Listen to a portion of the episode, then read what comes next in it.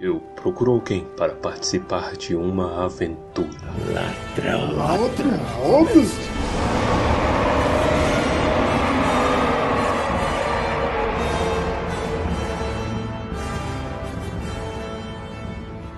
Almares, senhoritas e senhoritos, eu sou Baessa. Eu sou o Torres.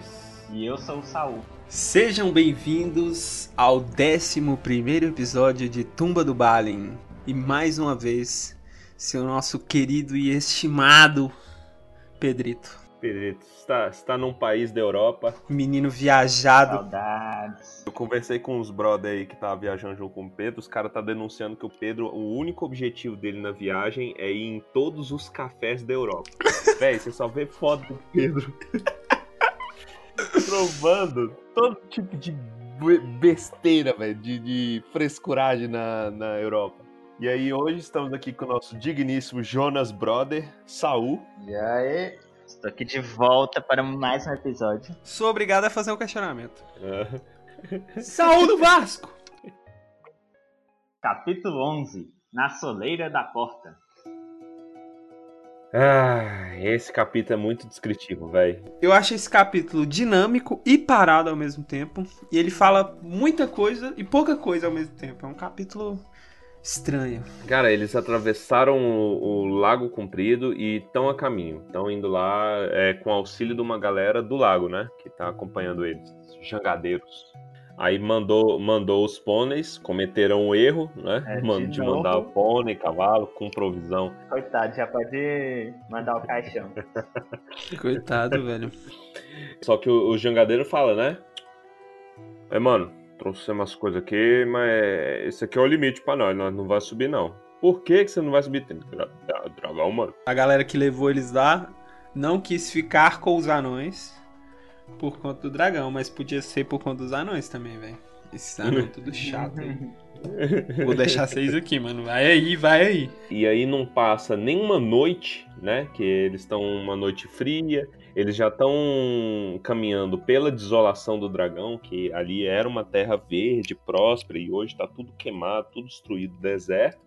E os caras já se desanimam de novo, velho. O lugar meio que não tem uma trilha também, né? Por causa que é tudo destruído. Cada vez mais desanimado, né? Os caras chateados, desmotivados. Abatido. É todo episódio, né, velho? É um tema também constante entre o Hobbit. O Hobbit tem muita coisa que se repete. Tá difícil ficar positivo. Eles estão querendo buscar a porta, a porta secreta que tá no mapa, indicada, etc. Só que aí, quando estão se aproximando mais da montanha, fala: Ô, vai vocês aí, junta aí uma galera, vai lá bater o terreno, vai lá ver.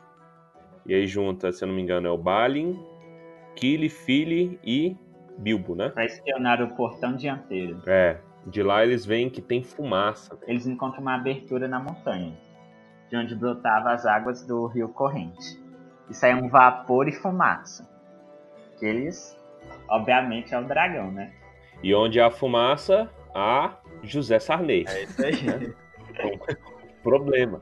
É um problema. Você já sabe que o José Sarney tá ali escondido debaixo da montanha. Exatamente. É um problemaço ali na montanha. Todo episódio. Ei, gente, porta secreta, porta secreta, corre, corre, corre. Tolkien também detalha o quanto tempo se passou. Quando os anões saíram do Elrond, era junho, né? E agora a gente já tá com o inverno à beirinha de começar, então a gente estaria tipo em novembro, outubro, novembro. Mas a sensação que eles têm é que foi há eras atrás. é muito por conta da mudança, né? Tipo, a mudança no ambiente, ela meio que evidencia uma mudança no tempo também, digamos assim, pra eles. Eles viajaram por tantos lugares, né? Viajar cansa, cara. Cansa. O Pedro vai voltar derrotado, cara. Pedro, é, não, Pedro vai, vai voltar uma mexa. Toda cafeinada. Toda, toda cheia.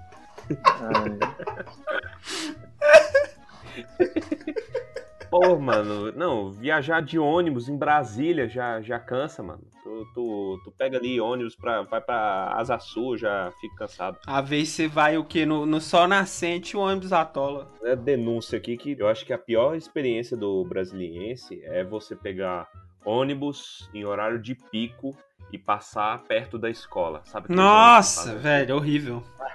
Horrível. Principalmente ali dois, é a minha vida. Caraca, tu entra no ônibus, velho, com 57 adolescentes gritando, mano. Ah, adolescente tem que acabar, velho. Tem que limitar, né? Tipo, no máximo 10 adolescentes por ônibus. Tinha que fazer um contador de decibel, velho. E o mais engraçado é que geralmente eles descem junto. É. Isso aí acontece tanto no horário de pico quanto no horário que eles vão pra escola, né? Tipo, Uhum. sei lá, meio-dia que eles estão saindo de almoço. Mano, tem uns ônibus, velho, que os adolescentes gritando. E às, às vezes nem precisa ser muito, sei lá, cinco adolescentes já causam um estrago. Me desculpem, nossos adolescentes, é, nossos ouvintes adolescentes. Por favor, não sejam É. assim. Mas é incrível, velho. Os caras estão gritando, tudo, contando aquelas histórias engraçadonas. Desce tudo pra escola. Silêncio. Cadê? O protocolo social de convivência ainda não foi aplicado nes- nesses exemplares de, de seres humanos, velho? É isso aí, né, mano? Eu nem sei como foi que a gente começou essa história. Só digredindo outra coisa de viagem. Poltrona de ônibus elicia o ódio, velho. Sabe por quê? Poltrona de ônibus. Sabe quando você vai viajar, aí a pessoa da frente desce a poltrona do ônibus pra cima de você? Então, você não pode fazer nada. A única coisa que você pode fazer é descer pra cima da pessoa de trás de ódio. Então isso daí vai criando um ambiente de ódio no ônibus. Mano, não rola também. Eu não sei porque todo mundo fica lotado. Eu peguei um olho lotado de uma criança, mas eu não aguentei. Olha pra você ver, Tiririca, velho, já naquela época já, já mencionava, velho, o terror da juventude no ônibus. Ei, gente, porta secreta, porta secreta, corre, corre, corre. Depois que a galera foi bater o terreno, eles voltam, né? O Bilbo ele dá uma animada. É engraçado, né? Que a galera continua desanimando, progressivamente desanimando, e o Bilbo tá dando uma pilha. Vamos acabar com isso logo, velho. Bora lá, bora lá, me dá um mapa aí, deixa eu ver. Tal, tal. E aí, até que chega um ponto em que eles estão procurando. Isso se passam dias, né? São dias isso aí, essa busca. Eles estavam bem perdidos, né? Não sabiam nem de onde que era a porta que eles tinham que Uhum. usar pra entrar. Estavam procurando ainda. Os anões são tipo cachorro que late moto na rua. Aí a moto parou. Eles chegaram na montanha. E agora? Eles ficaram um bom tempo sem fazer nada, só andando pela região pra encontrar uma forma de entrar. Os anões não tiveram nenhuma iniciativa pra resolver a situação. O Bilbo que vai puxando a galera mesmo. Ô, me dá esse mapa aí. O que, que é esse negócio de letra da lua aí? Vamos pensar. A iniciativa dos anões é reclamar do Bilbo e mandar ele fazer uma coisa. Chega um ponto em que o Bilbo, só ele que faz alguma coisa, encontra degraus. Velho, a descrição desse- dessa subida, desses degraus, pra mim sempre foi uma coisa muito complicada, saca? Eu- eu- nossa, eu ralei demais. Pensa no inglês aí, com, umas, surge umas palavras esquisitas, rebuscadas, que eu nunca vi na minha vida. Vai, caraca, velho, eu ainda tô acostumando. E aí eles estão tudo afobados, né? Ba- começa a bater. Vamos, vamos aqui, ó. Bora casa, que bora. Chamou a galera. Lá embaixo ficaram só dois, né? Dois anões. A porta era protegida por magia, né? Eles tentaram usar ferramentas de mineração, picaretas, mas elas só quebravam. Eles não conseguiam quebrar a porta com essas ferramentas. Com violência e vandalismo não funciona, não. O Bombur não quer subir, porque ele fala: Não, a, a logística é muito difícil, né? Pô, eu sou gordo. Eu, no máximo que eu vou fazer, eu vou escorregar e vou morrer. A corda não me aguenta. Aí ficou lá embaixo. né? E aí o povo dá uma desanimada de novo, porque tá tentando. Isso aí eu acho que já se passa mais, pelo menos mais um dia, né? Eles nessa relação. Eles encontram o, o- o lugar, né, que fica a porta, mas eles não sabem o que fazer. Isso. Até que e- a galera tá cansando e fala: Pô, mano, tem tempo que esse hobbit aí não resolve as coisas pra nós, né? Tá inútil aí sentado, fazer nada, né, mano? Ou isso, isso me dá um ódio, velho, quando eles cogitam isso. Mano, é porque é tudo. É tudo anão, velho. Agora que ele tem o anel, agora. Ah, você tem um anel, você que resolve isso daí. Ah, meu irmão. Tem 13 anões aí. Isso parece aqueles pais chato que quando o, o menino o menino tá trabalhando, né? Tá fazendo as coisas, tá estudando, não sei o quê. chega, pega um celularzinho pra dar uma olhada, pra dar uma descansada aí. Tá vendo? ó? Isso aí, ó. Só fica no celular. Faz Viciado, não aguenta mais. Não dá mais. Tem que botar esse menino É aí pra fazer um pilates, pra fazer cravo maga aí. Um yoga, né? É, mano. Menino inútil, não faz nada, desgosto da família. Ó, o primo dele tá lá, ó, trabalhando no Ministério do Trabalho. Passou no concurso ali, seu primo, ó. Tá ganhando ali 36 mil reais sem fazer nada, nada. O que, que você não faz? Já comprou um, um Corsa. Caraca, velho, é isso, velho. O, o Tolkien era uma mente muito à frente do seu tempo. Ele previu o mal da sociedade brasiliense no nosso tempo.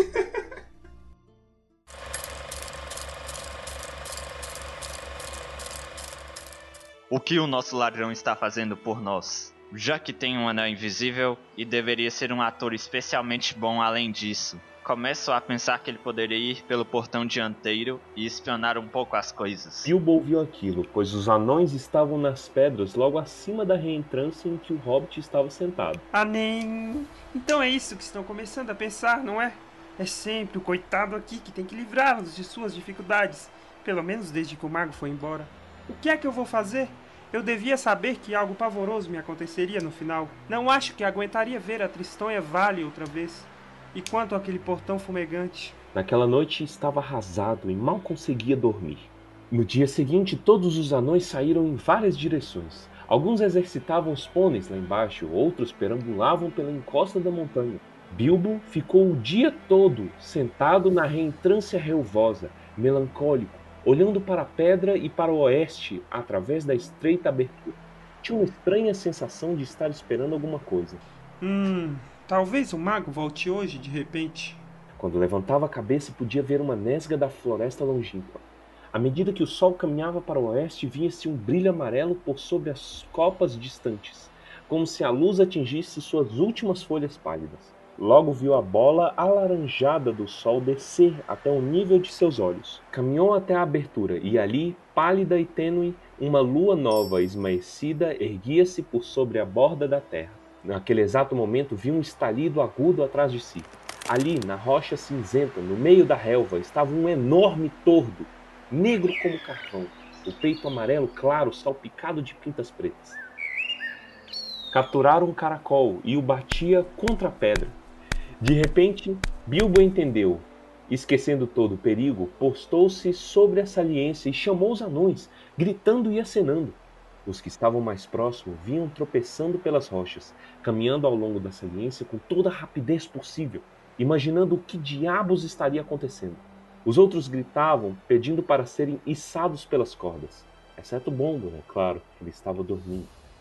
Bilbo explicou rapidamente. Todos ficaram em silêncio. O hobbit, de pé, ao lado da pedra cinzenta, e os anões balançando as barbas, observando impacientes. O sol descia cada vez mais e todos perdiam as esperanças. Mas esse lugar aqui, Hum. tô com fome. Quero ir pra cá. Na certo. Vida, vida de pobre. Quem foi que teve essa ideia? já hein? rasgou. Ah, mano, bate meu dedo. Me ajuda aqui, mano. Oh céus!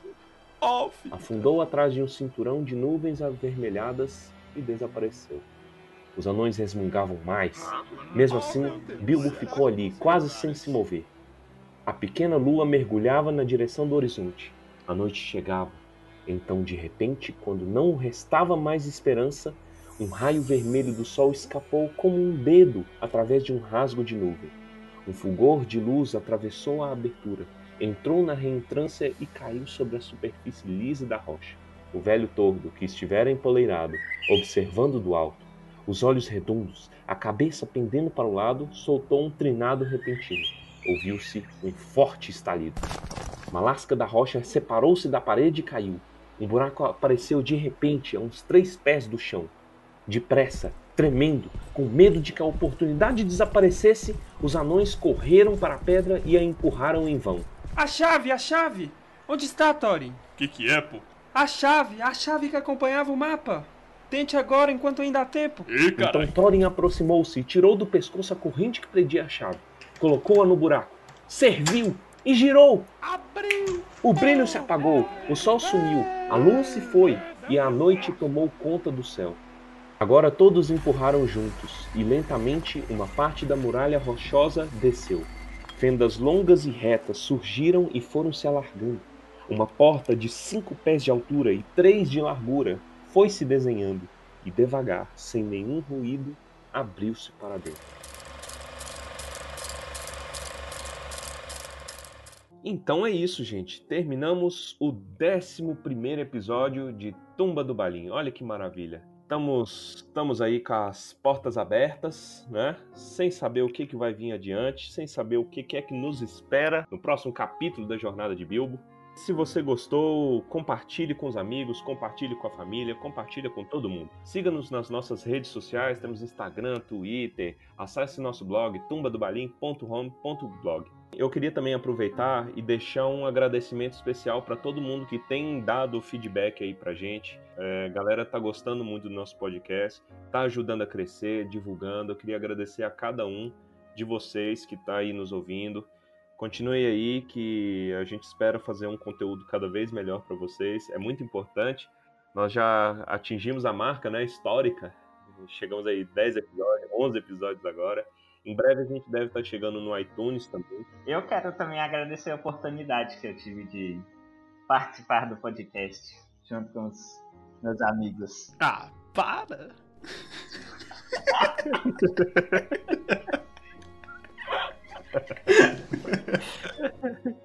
Ah, para, fofo. É isso aí, cara. Agradecer também, é, agradecer também ao Saul que está aí trazendo aí uma nova luz para o nosso, pro nosso programa, né? E a gente só espera crescer e aparecer, né? E levar a palavra de Thorin. E vamos agora aos comentários cretinos extremamente sucintos sobre o episódio 11, começando com Saul. Bom, eu queria falar que se não fosse o Bilbo, eles não iam conseguir chegar a lugar nenhum, né? A gente já sabe disso há um bom tempo. Bilbo, rainha, Thorin, nadinha. Nossa, que bosta, velho. Ah, nem eu arrependi de ter chamado. a gente acaba de elogiar o cara e ele manda uma dessas. Ah, não, velho. Não, mano, a gente convidou o Lacraste aqui pro, pro